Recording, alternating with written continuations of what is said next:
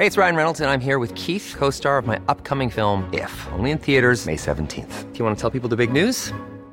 All right, I'll do. Sign up now and you'll get unlimited for $15 a month in six months of Paramount Plus Essential Plan on us. Mintmobile.com slash switch.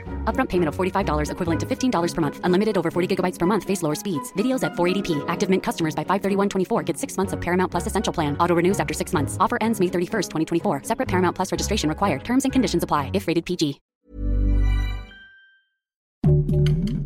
Heraldo Podcast. Un lugar para tus oídos.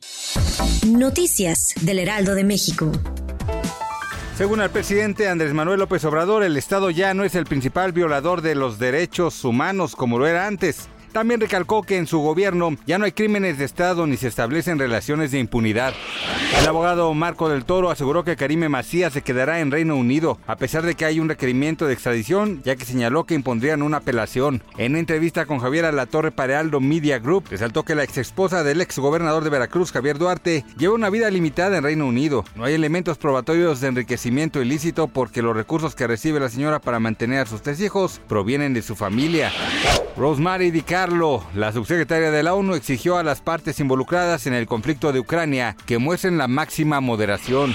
En la edición 72 del Festival de Cine de Berlín, el premio del jurado fue para la película mexicana Manto de Gemas. La directora Natalia López Gallardo dedicó su premio a las personas del estado de Morelos.